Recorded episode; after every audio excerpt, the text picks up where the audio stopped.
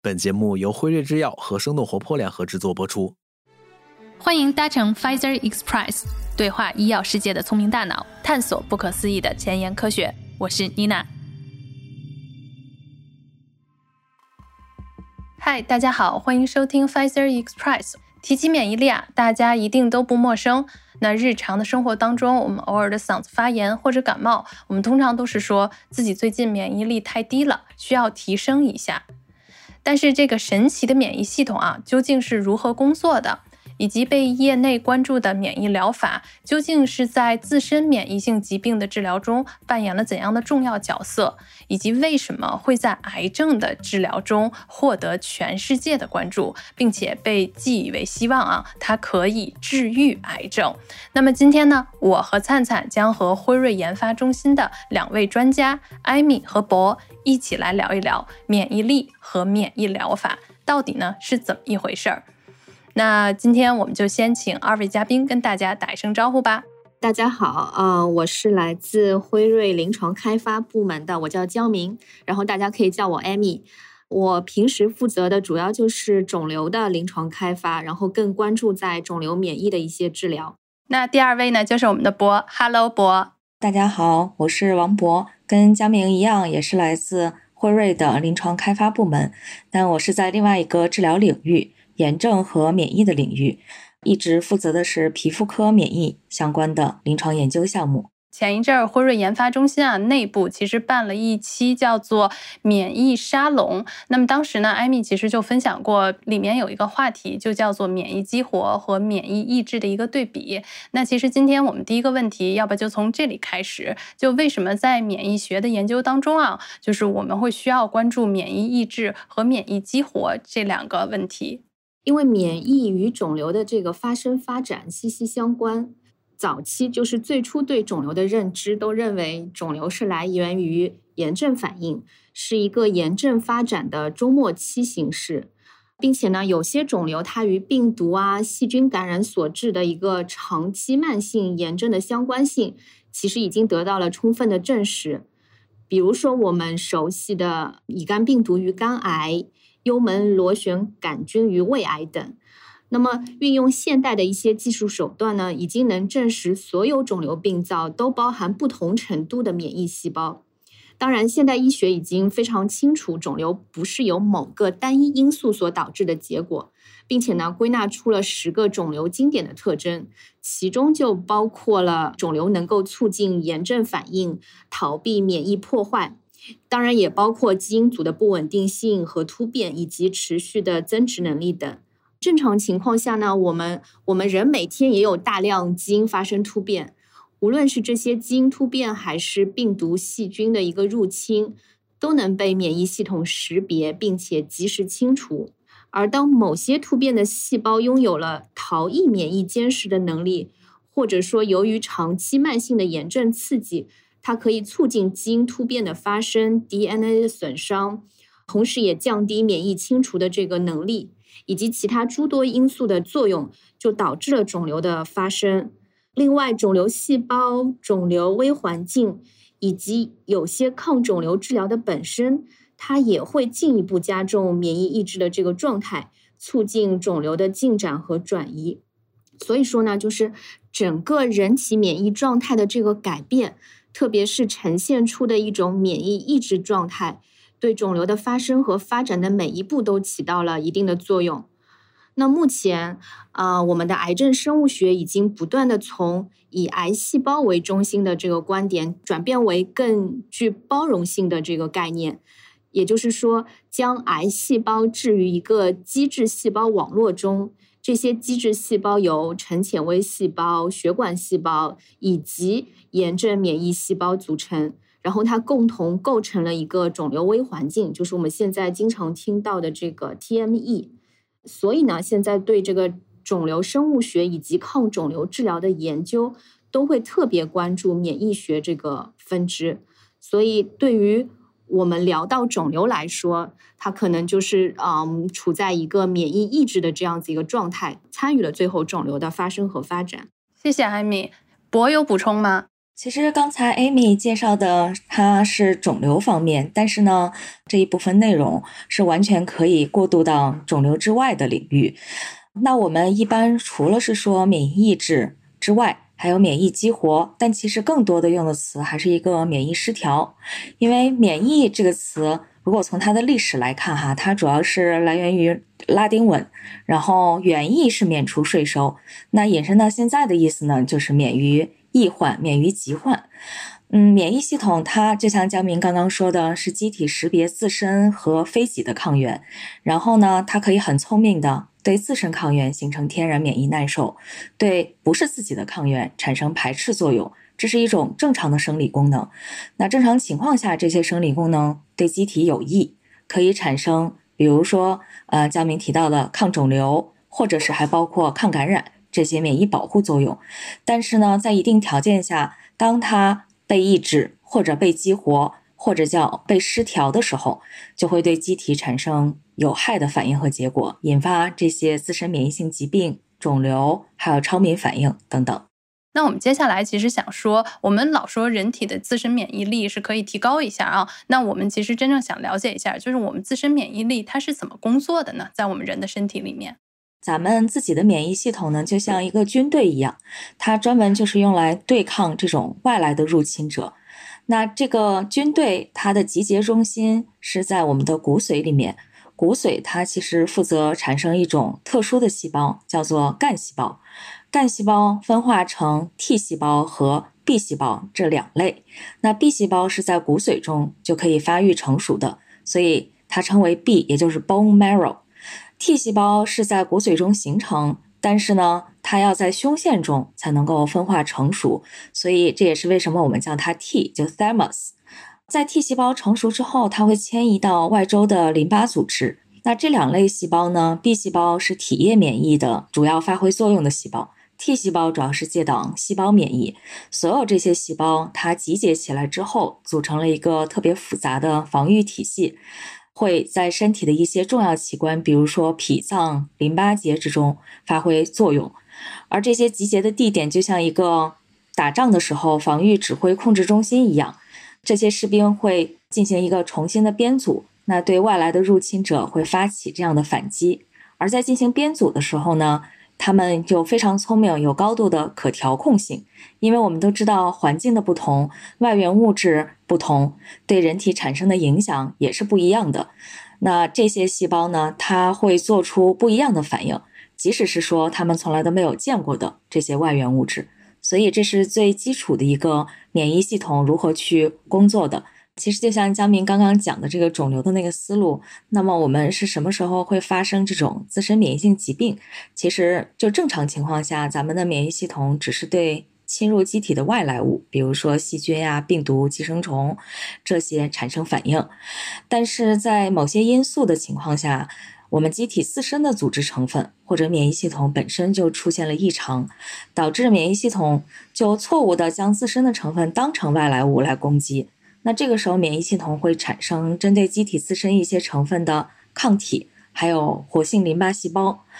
进而损伤、破坏掉自身的组织脏器，导致自身免疫性疾病。所以，通俗来讲，就好比一支军队是错误的将他本应该保护的这些老百姓或者主人当成了敌人，自己人打自己人。那如果不加以这种有效的治疗控制的话，病情就会反复的进展。迁延加重，然后看看江明这边呃有什么介绍。我这边可以说一下，在这个对抗肿瘤的这个过程当中，这个免疫系统它是怎么发挥作用的？其实刚刚博普及了一个很好的概念，就是说，呃，免疫系统它其实主要是为了去识别异己，就攻击异己，但同时呢，它又保护自己的这个自身的这个细胞，所以识别异己这个对于肿瘤来说也是第一步。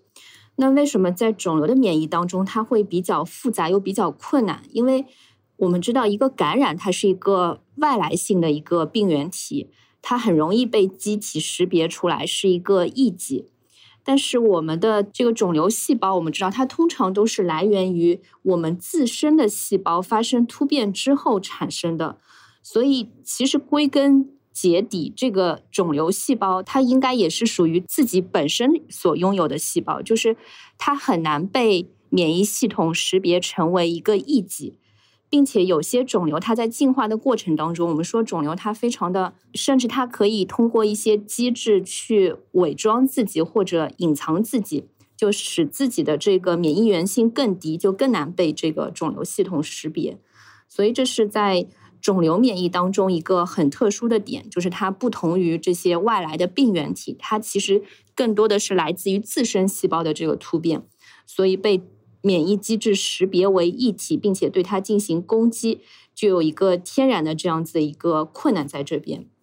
那我们再具体看一下这个免疫是怎么在肿瘤当中发挥作用的。肿瘤免疫的机制，这个其实跟肿瘤生物学的这个十个 hallmarks 是一样的。在肿瘤免疫呢，目前也有非常公认的七个步骤啊，我们把它称作 cancer immunity cycle。第一步，它就是由肿瘤产生的这些抗原释放，然后并且被我们的树突状细胞，就是 DC 细胞捕获处理。呃，那 DC 我们知道是人体非常重要的一一类的这个抗原递呈细胞，它会处理捕获到的这个抗原，然后与细胞表面的主要组织相容性复合分子 MHC 啊 one 或者 two 组成一个复合物。然后与 T 细胞结合，并且启动激活消应 T 细胞，能够对抗肿瘤特异性的抗原。那这个是第三步。那接下来的第四步和第五步，就是激活的 T 细胞，它会迁徙并浸润到我们的这个肿瘤部位。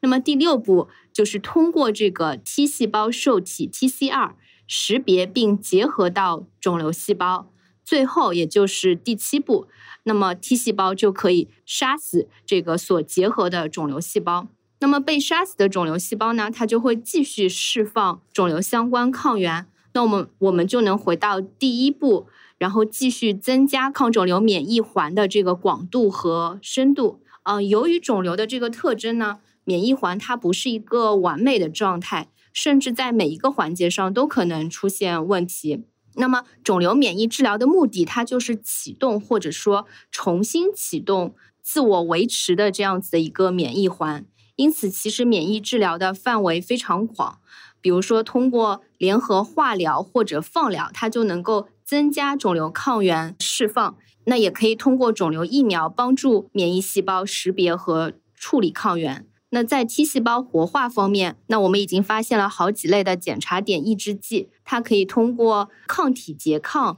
去松开这些刹车，恢复啊效应性免疫细胞的杀肿瘤功能。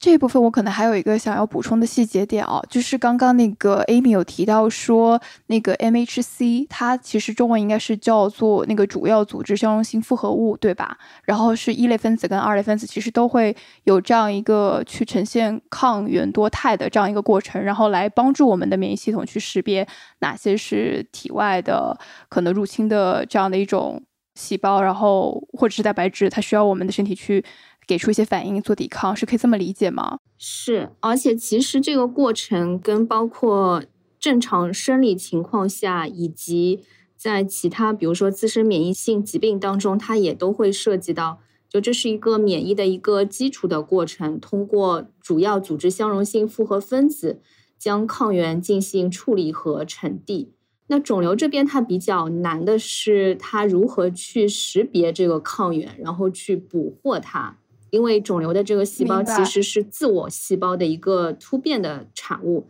它不像外来的病原体，它的免疫原性那么强。我们所说的免疫原性，就是它跟自我细胞到底就它非我的程度有多高，它跟自我细胞的区别到底有多大。所以，像肿瘤细胞，特别是有些肿瘤细胞，它的免疫原性是比较低的，因为它把自己隐藏的非常好，它让。免疫系统误认为这个就是我自身的正常的细胞，而不会去攻击它。明白，判断非我就是非我的这一部分的肿瘤细胞，不同的肿瘤会有不同的表达特质吗？对，这个就是我们后面可能在谈到其他治疗的时候会提到的，就是有一个叫肿瘤抗原，然后肿瘤抗原会分成两大类，一个叫肿瘤相关抗原，一个叫肿瘤特异性抗原。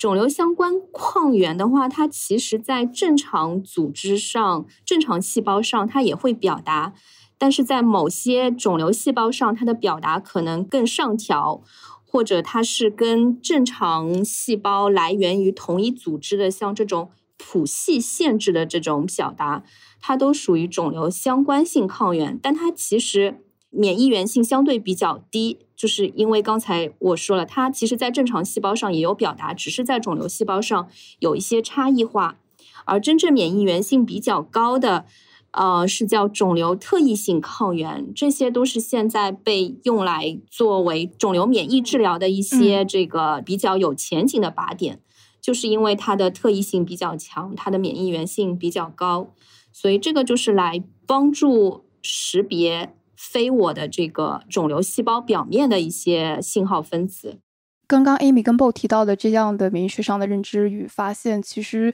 如果我们要回溯到过去，大概会是在什么时候，大家就有了这种认知，说免疫系统是可以这样去理解的？因为我看到最早好像可能到呃一九四九年，然后一些现代的我们刚提到的免疫学里面的术语才哦能够在文献资料里看到。不知道两位是怎么去看待免疫学在过去的这个发展过程当中，有一些对免疫学前沿研究有重要贡献的这样的技术理论，它是在什么时间点出现的？这种里程碑事件。我们应该要了解一下。其实我了解到的免疫的里程碑呢，它最早应该是更早于呃一九四几年这个时间，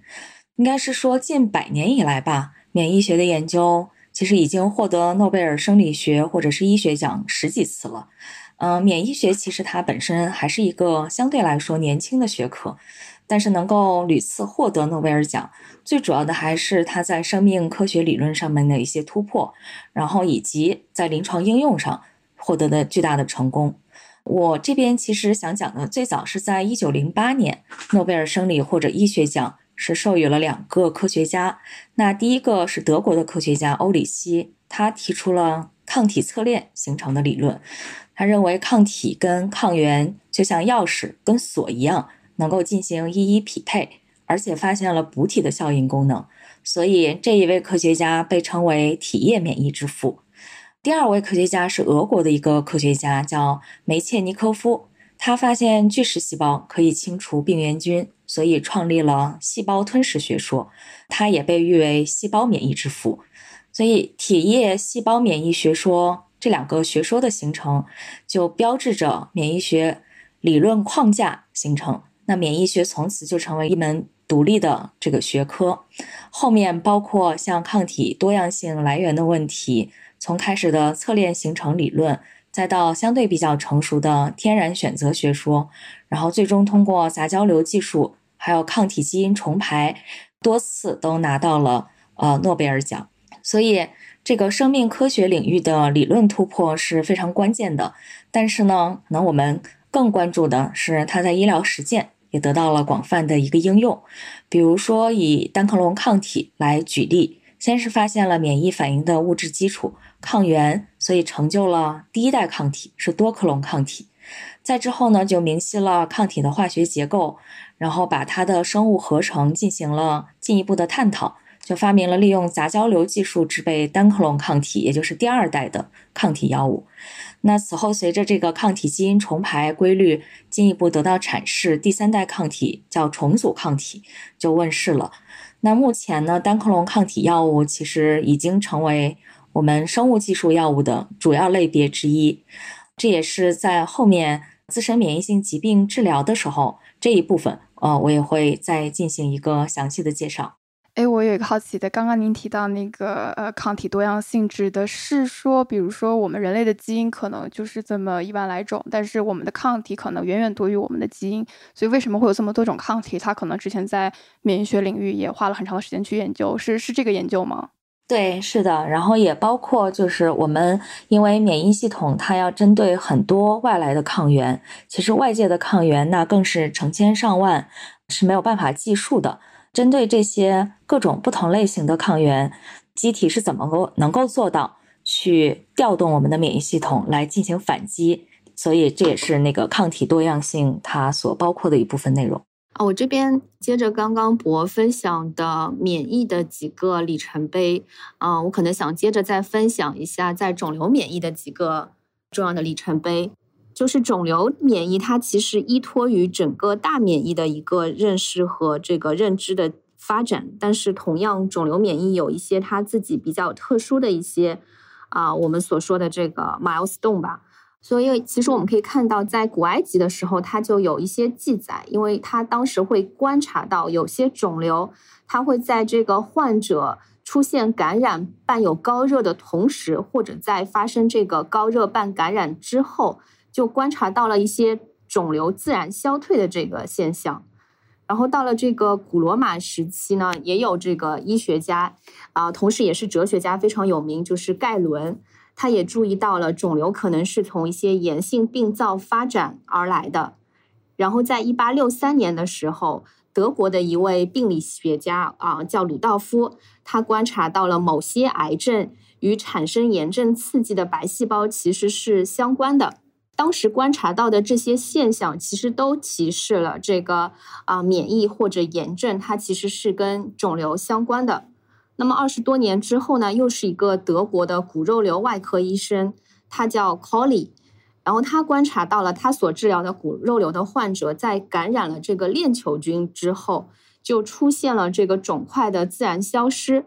然后，所以这个人他从一八九三年开始，就这个人和这个时间点都都是非常重要的。然后，这个 Colly 他就使用了一种混合的细菌和细菌产物的毒素，后来就叫 Colly 毒素。使用这种毒素注射超过了他自己治疗的一千多名肿瘤患者，这个应该就是历史上第一个抗肿瘤免疫治疗。然后，所以 Colly 这个人现在也被认为是肿瘤免疫治疗之父。那然后用这个细菌治疗肿瘤的这个想法，到了一九七六年的时候，又一次被运用了，就是我们现在到现在仍然在用的这个卡介苗来治疗早期的膀胱癌。那卡介苗它是由减毒的结核分支杆菌制成的，其实最早是作为预防结核的一个疫苗使用的。那么现在它应该是第一个被批准的治疗用的这个抗肿瘤疫苗。然后另外一个在肿瘤疫苗当中非常重要的一个里程碑，就是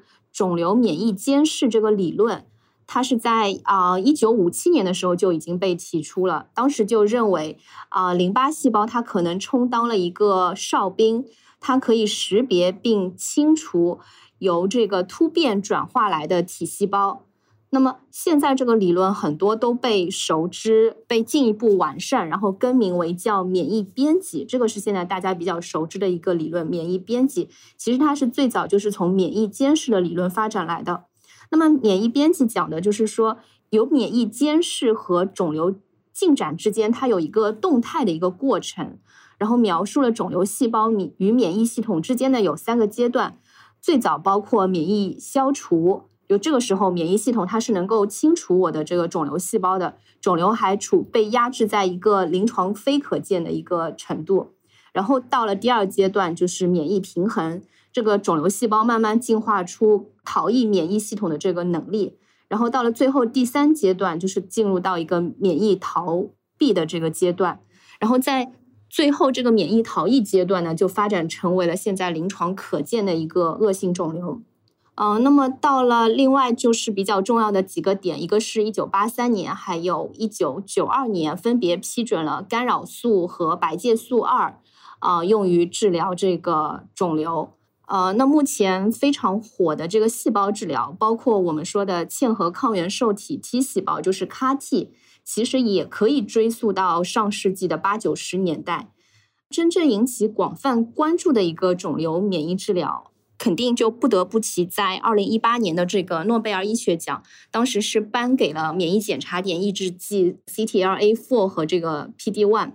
但其实很早，就是在一九八七年的时候吧，这个 CTLA-4 就已经在老鼠体内发现了，然后直到一九九六年才才通过一个抗 CTLA-4 的这个抗体，然后揭示了其抗肿瘤的活性。所以这个就是刚才说的，它其实是在一个大免疫的这个知识理论，包括技术的发展之下，刚刚博提到的这个抗体技术就其实是非常重要。就这个这个靶点其实很早就被发现了，但是你要等到有抗体这个技术了之后，它才能被转化到临床这个应用。所以就在二零一一年的时候，就获批了这个 CTLA4，就获批了首个这个适应症在黑色素瘤，这也是获批的第一个免疫检查点抑制剂。那 PD-1 它其实也是类似的经历，它从一九九二年首次被发现，一直到二零一三年获得这个第一个适应症，当中其实也经历了二十余年。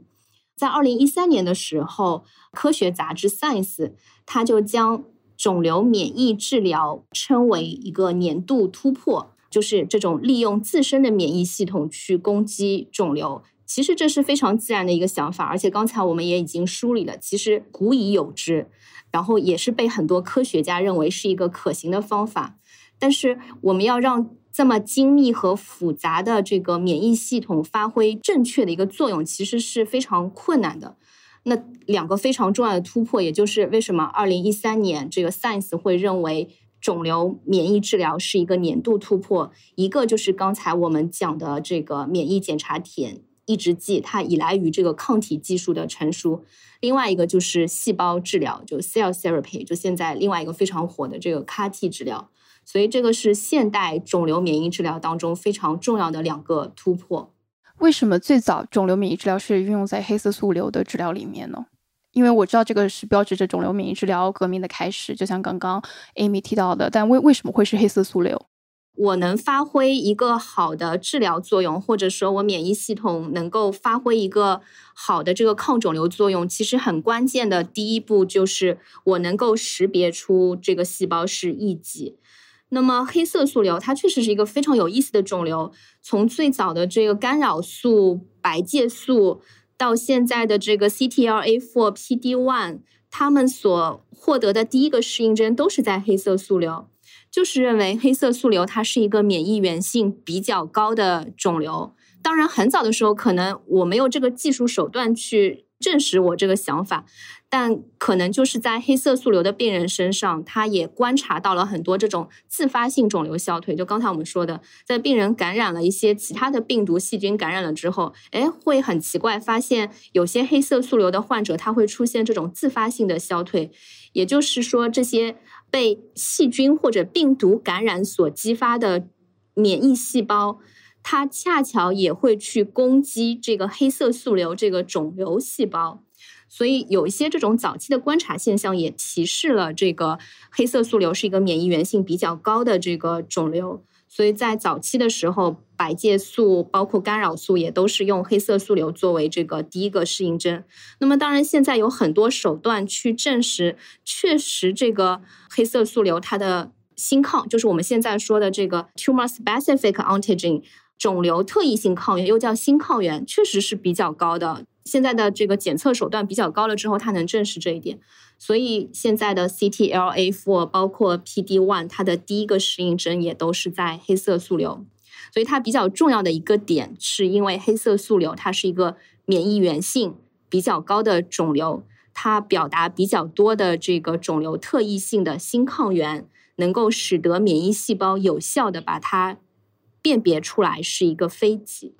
像另外一个，我记得就是肿瘤免疫治疗里面经常会提到像 CAR T，然后有人就会提到说，像 CAR T 其实在治疗实体瘤里面它是有比较大挑战的。我们可以这么理解吗？就是 CAR T 疗法跟肿瘤疫苗它之间的区别是什么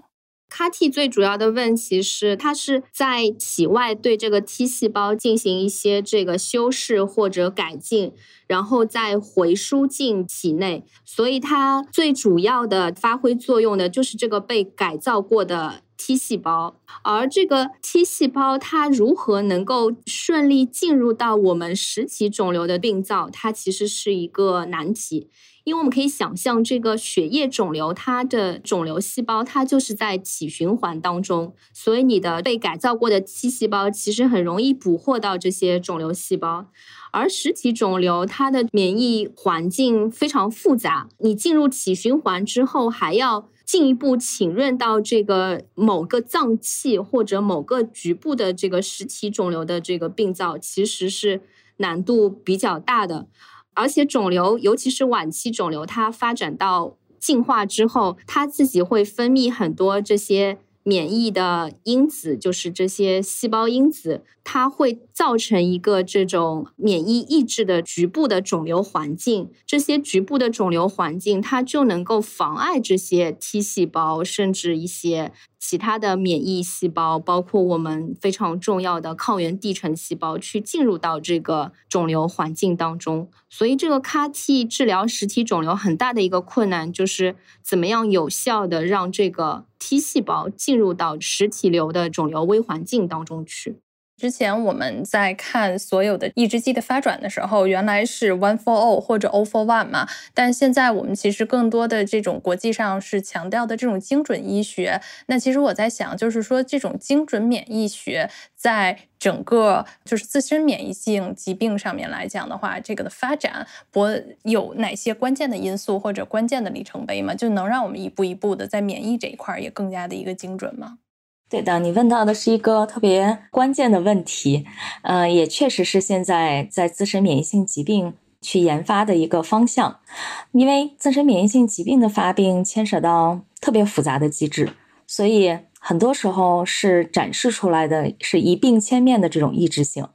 这也就让临床的治疗更具有挑战性，因为没有一种治疗方法可以被认为是一刀切，像灵丹妙药一样，就针对所有的患者。都能够起效，所以肯定是非常有必要要转向精准医疗方法，呃，或者我们叫做个性化医疗。其实最主要的目的就是在正确的时间把正确的治疗对准正确的患者。那生物标志物其实是精准医疗之中非常重要的一环，也是目前研发的一个热点，就对药物开发这个成功性至关重要。一种药物是否有效，其实。是取决于它能否在它的关键临床研究中达到预先指定的临床终点。那为了提高这个临床实验成功的可能性呢？生物标志物其实有助于在药物开发过程之中最大限度的去提高临床效益和成功的可能性。而另外一种像预后性的生物标志物，它是可以识别出具有不同临床进程的患者的亚群。第三种就预测性生物标志物是可以在治疗前就确定更可能从治疗中获益的患者，而第四种的药效学生物标志物，它可以报告药物跟靶点结合的能力，啊，提供有关药物剂量和时间的一些重要的信息。所以在药物开发之中，我们如果能够使用预测性、预后性还有药效性的生物标志物，是可以从一定程度上去抵消患者的抑制性的问题，然后丰富临床结果的测量的方法，而且通过这一个方法去确定我们能否实现足够的一个靶向的抑制。那现在呢，呃，有很多的研究设计，包括生物大分子，也包括小分子。都把生物标志物纳入呃研究之中的探索性目的，然后把它纳入随机对照实验呢，其实是可以改进这种临床研究的设计，提高临床实践的效率，也让我们能够更全面的去了解疾病的发病机制。但是呢，确实是呃生物标志物在呃自身免疫性疾病，无论是风湿性的还是炎症性肠病。还是免疫性皮肤病等等，它的发展仍然需要更长的一个时间，然后来为我们带来更好的一个方向。我们刚才其实有提到，就是说免疫疗法，然后它不断会扩大这种人群嘛。那我想问，就是说对于这种患者的识别，就是谁应当接受免疫治疗的疗法吗？它会有一个，比如说患者的一个要求，或者他患者的一个画像吗？对，这个其实又是刚刚博提到的。这个 biomarker，这个其实在各个领域都非常关键。早期大家希望是 one fits all，希望一个药能治疗所有的肿瘤。其实，在肿瘤免疫治疗刚刚出现的时候，尤其是 PD one 刚刚出现的时候，大家也对它寄予了非常的厚望，也觉得它应该是一个 one fits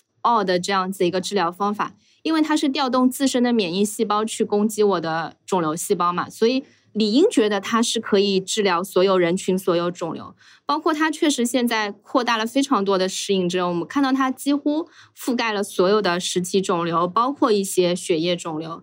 但其实我们在我们刚说的，从二零一一年上的第一个 CTLA4 到二零一三年上的 PD-1，到现在也走过了将近十年的路程。其实大家越来越发现，它也并不是一个 one fits all 的这样子一个治疗。特别是目前一些回顾性的数据，如果是一个 P D one 单药治疗的话，它的应搭人群比例大概也就在百分之二十或者高一些百分之三十的样子，也就是还是有一半以上的人对这个治疗是没有反应的。那非常重要的一件事情就是我怎么把有反应的和没有反应的人区别开来。那么它就要依赖于这个我们说的转化医学 （translational medicine） 去寻找一些。生物标志物就是 biomarker，呃，在 PD one 当中，目前找到的这个相关性比较好的一个就是 PD L one 的表达。那发现 PD L one 阳性和阴性的患者对于这个治疗反应是不一样的，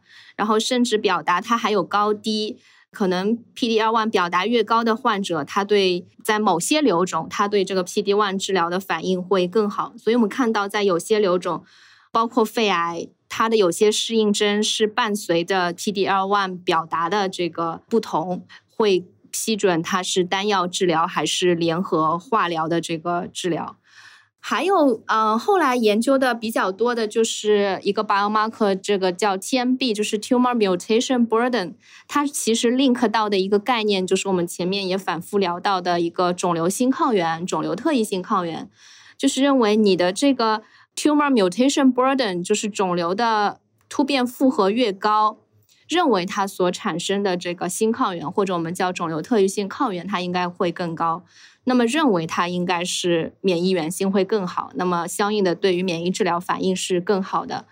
当然，现在这个 TMB 就 tumor mutation burden，它其实跟 PD-1 的作用相关性没有 PD-L1 表达研究的那么清楚，因为在有些肿瘤当中，它建立了这样子的一个联系，在有些肿瘤当中其实并没有，所以这个 biomarker 的应用前景还在广泛探讨当中。包括我们一直说的这个新抗原的这个概念，其实现在也有很多争议。你怎么样去定义突变所产生的抗原？它是一个有免疫原性的这个新抗原。这个当中也存在很多这个争议，所以你的 TMB 和新抗原的 link 再 link 到对于免疫治疗的这个反应，所以它也可能会有不一样的结果。所以 biomarker 还是非常重要的一个点，所以确实还不能说肿瘤免疫治疗是一个 one fits all 的这个选择。呃，另外一个我想讨论的就是刚刚也说了，就是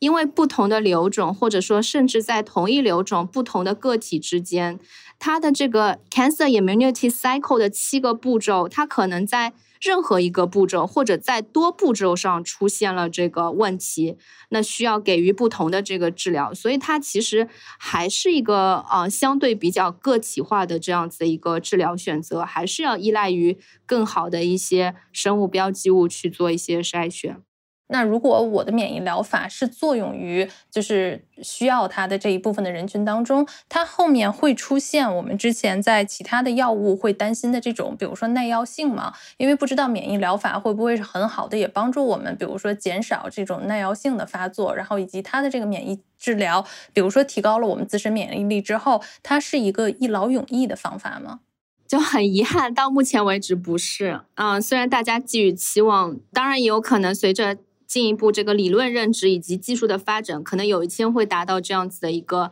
很好的这个结局，但很遗憾，现在不是。不过，它的一些耐药机制跟特别是靶向治疗不太一样，然后也确实在有些病人当中，他看到了一个非常长期的获益，这也是 P D one 出现之后引起广泛关注的一个原因，因为真的是有一部分人。这么长时间，包括 P D one，包括 CAR-T 都有十年以上的这个无瘤生存，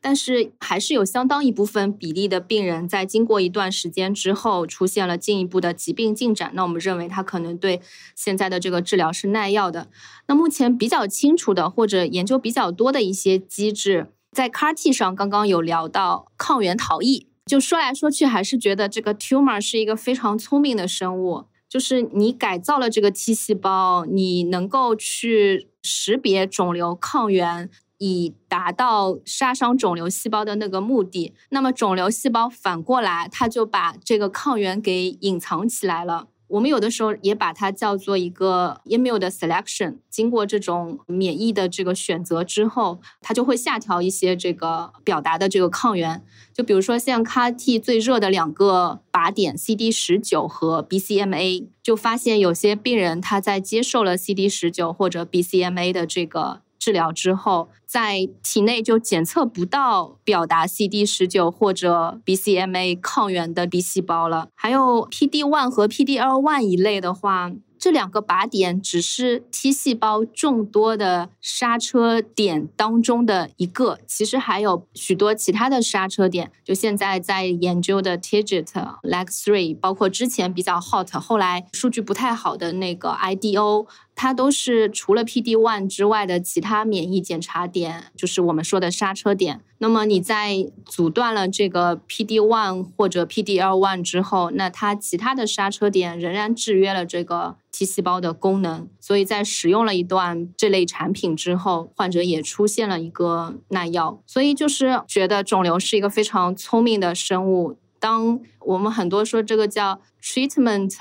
嗯。Pressure selection 就有一些治疗的这个选择压力之后，它会进化出更适合它生存的突变类型的细胞，然后更适合它生存的这个免疫微环境，然后导致了这些治疗的耐药。所以可以这么理解，如果我们现在要去考虑到比较好的复合生物标志物，其实是需要去了解它相关的免疫反应和它耐药的复杂性，然后把它整合到复合的生物标记物的这个开发里面。对，一个是标记物的开发，还有一个就是联合治疗。就刚刚说的联合治疗，可能也是未来的一个主流方向，因为你很难通过一个点去对抗这么聪明的一个 tumor。不知道艾米可以在联合治疗这块展开吗？比如说会以什么样的方式联合？因为刚才说过，比如说像 CAR-T，或者是就是它可能是跟这种化学疗法，然后或者是放疗，然后相结合嘛。那我们不知道，比如说有没有其他的一些疗法，然后它也是可以去做配合的。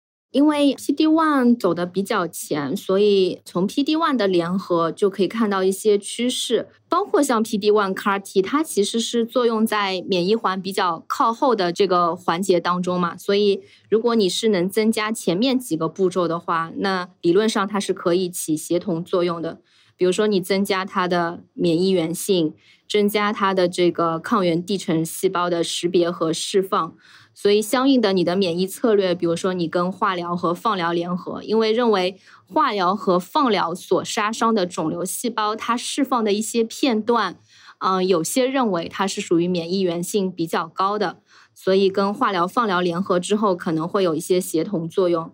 然后还有现在比较研究比较多的靶向治疗当中的这个，现在比较明确的是 VEGFR，就是抗血管生成这个靶点，因为刚我们讲了这个。肿瘤微环境，它其实会使它倾向于一个免疫抑制的这样子的一个微环境，就是不适合 T 细胞浸润，不适合 T 细胞在这个当中发挥作用。那其中很重要的一点就是这个肿瘤新生血管。它所起到的这种免疫抑制的作用，所以这个 VEGFR 其实是一个比较老的靶向治疗的靶点，但这两年发现它跟 PD-1 的这个协同作用就非常好。呃，其中一个机制就是它消除了在肿瘤微环境当中这种由肿瘤血管引起的这个免疫抑制的这样子一个环境。那还有一些细胞因子。就刚刚说的这个 T 细胞有一个它不能发挥作用，是它不能很好的迁徙或浸润到这个肿瘤的这个部位。那么有一些这种细胞因子，它就是它本身是一个趋化因子，它能帮助这个 T 细胞的这个迁徙和浸润。那么理论上这种联合也是比较好的。那么 CAR-T，CAR-T 其实现在也跟 PD one 联合，因为想象一下，这个 T 细胞被改造之后，然后回输到人体当中，然后期望它能产生这些抗肿瘤的作用。那它的机制是因为它被装载了一个可以识别抗原的受体，然后又有这个细胞内的活化和协同刺激因子，那么它能去对抗肿瘤细胞。它作为 T 细胞，它同样也可能存在。检查点，就是我们说的这个刹车，去阻断它要起到的这个效应。那么理论上，它跟 PD One 这一类的产品也是可以做联合的。其实有有七个步骤呢，你想，它其实只要是针对这个瘤种的，或者针对这个客体的，它能产生效应的这几个步骤相联合，理论上都是可行的。那目前比较成熟的应用到临床的，就是化疗、放疗，还有靶向治疗当中比较成熟的 VEGFR 这些靶点。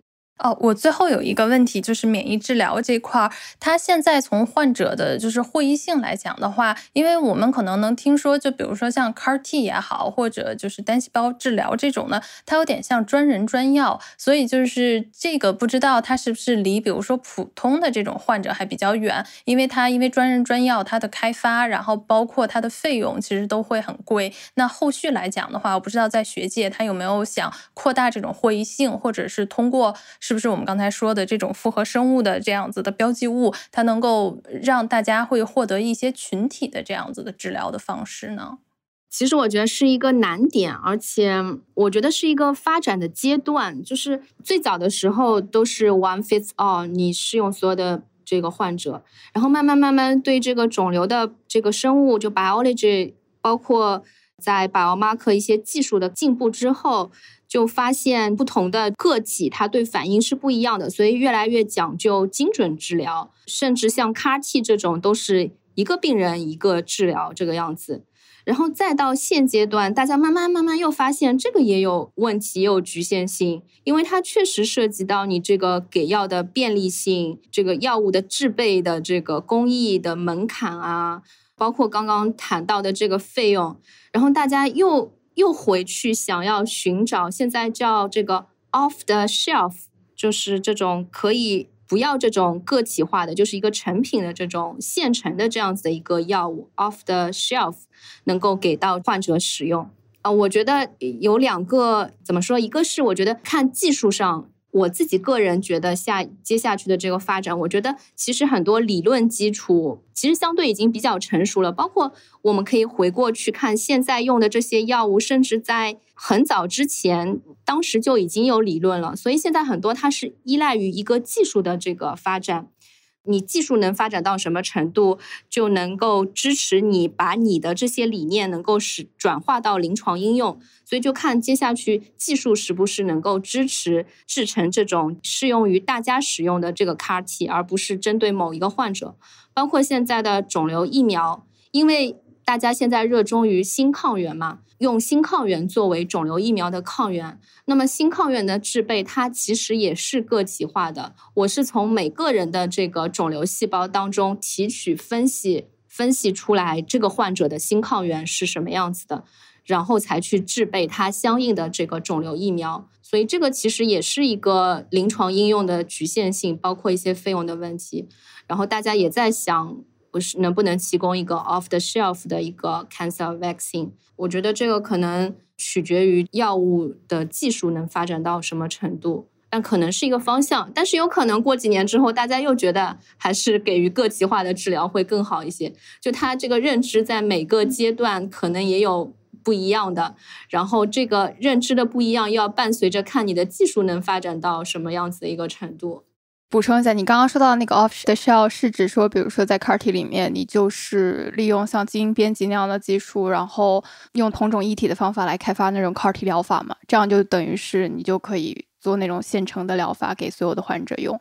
对，就是一体的 CAR T 是现在 off the shelf 其中一个解决办法吧，但是它还是面临很多问题，特别是这个一体的排异反应。所以我觉得还是看技术上是不是能够突破。那对于 BO 来说呢？就是 BO，你你是比如说在你自己细分的领域里面，你有哪一些觉得你如果有一个趋势，你觉得未来一定是大家一定要关注的，你会推荐大家去看一下。然后它这方面有遇到哪些挑战吗？其实我我想介绍的跟刚才江明介绍的会有重合的地方，因为从肿瘤治疗领域来说。它还算是一个先锋者，进展会比较多，然后研发的方向很多，所以在生物标志物方面呢，比如说像 P D one、P D L one，或者是说一些呃肺癌治疗过程之中，已经可以有 marker 可能会提示这一类的患者是否会对这种治疗有效。而在自身免疫性疾病这个领域呢，可能还是颈部肿瘤的后尘吧。就是我们在呃去开发这个生物标志物的领域方面，至少到目前为止，还没有一种说能够在临床实践中公认的、去广泛使用的来进行检测，然后提示药物是否可能会成功，或者是说。来提示他疾病的一个预后状况，所以我觉得在自身免疫病它未来这个免疫啊发展方向来看的话，那生物标志物或者是说我们更大范围的说，就是精准医学这一个呃方向，可能是之后是需要关注的。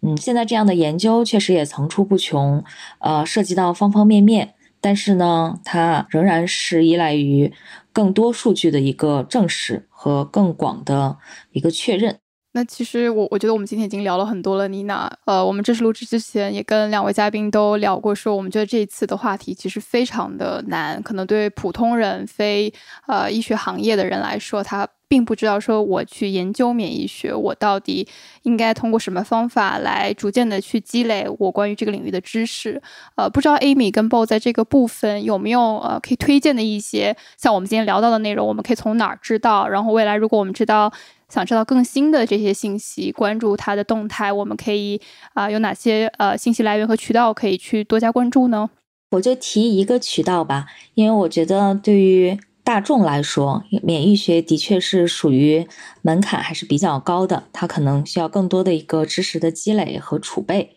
那现在有一个公众号叫呃医药速览，上面还发表了一系列的介绍免疫学的文章，叫“人人学懂免疫学”。它其实是从最基础的，包括免疫系统。有什么样的细胞？这些细胞都分别起到什么样的作用？那在它发生问题的时候，它们又是如何进行应对？这个其实对于大家去真正的从基础来了解免疫系统，是一个非常好的呃参考来源，因为它里面的内容呃并不晦涩，就写的很风趣、很生动，所以很适合大家去借鉴。呃，Amy 呢？嗯，我这边同事们推荐了几本比较好的书，一本是它叫《How the Immune System Works》，它这本书应该已经编到第六版了。这本书相对比较简单，比较概述的讲一下我们人体的免疫系统它是怎么工作的。另外一本书它就叫《Immune》，这个是在刚刚那本书上更高阶一些，可能讲的内容会稍微再细一些。但是这本书当时同事推荐的理由，确实我也非常认同。它的插图特别漂亮，这个免疫细胞特别漂亮，所以推荐亲子阅读。当时同事是这么说的。然后，嗯，我自己习惯是看一些杂志，就是这种啊学术期刊，它是最新的这个肿瘤免疫治疗的一些信息和一些理念嘛。我这边其实推荐呢，我觉得大家也都知道，因为。都是非常知名的两个系列，一个是 Cell Press，Cell Press 这个子刊有一个就叫 Immunity，就 Cell 下面的 Immunity 的这个子刊，还有一个就是 Nature，Nature 下面的有一个 Nature Review Immunology，也是 Nature 下面的一个子刊。这两个是我平时可能定期就会上去看看有没有什么新的文章啊，因为肿瘤免疫确实真的发展进展太快。非常感谢两位的推荐。感谢今天艾米和博的一个分享，然后通过我们刚才一个小时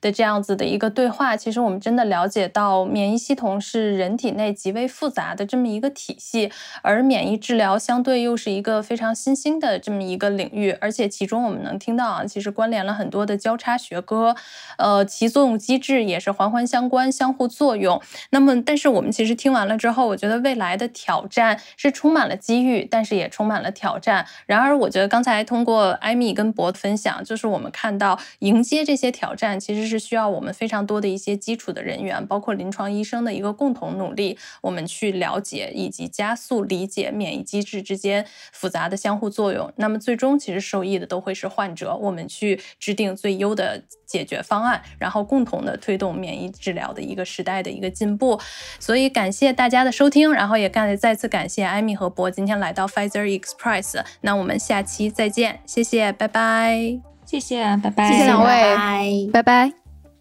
本节目所有内容仅作为学术探讨，不涉及任何药品推广及诊疗建议。如果有医学方面的问题，请及时咨询医学卫生专业人士。以上就是 Pfizer Express 本集节目的所有内容，欢迎在评论区与我们交流你的看法，每一条留言我们都会认真阅读。当然，如果你喜欢这期节目，也欢迎分享到你的朋友圈、微博、即刻或者其他的社交媒体平台。我们下一集再见喽，拜拜。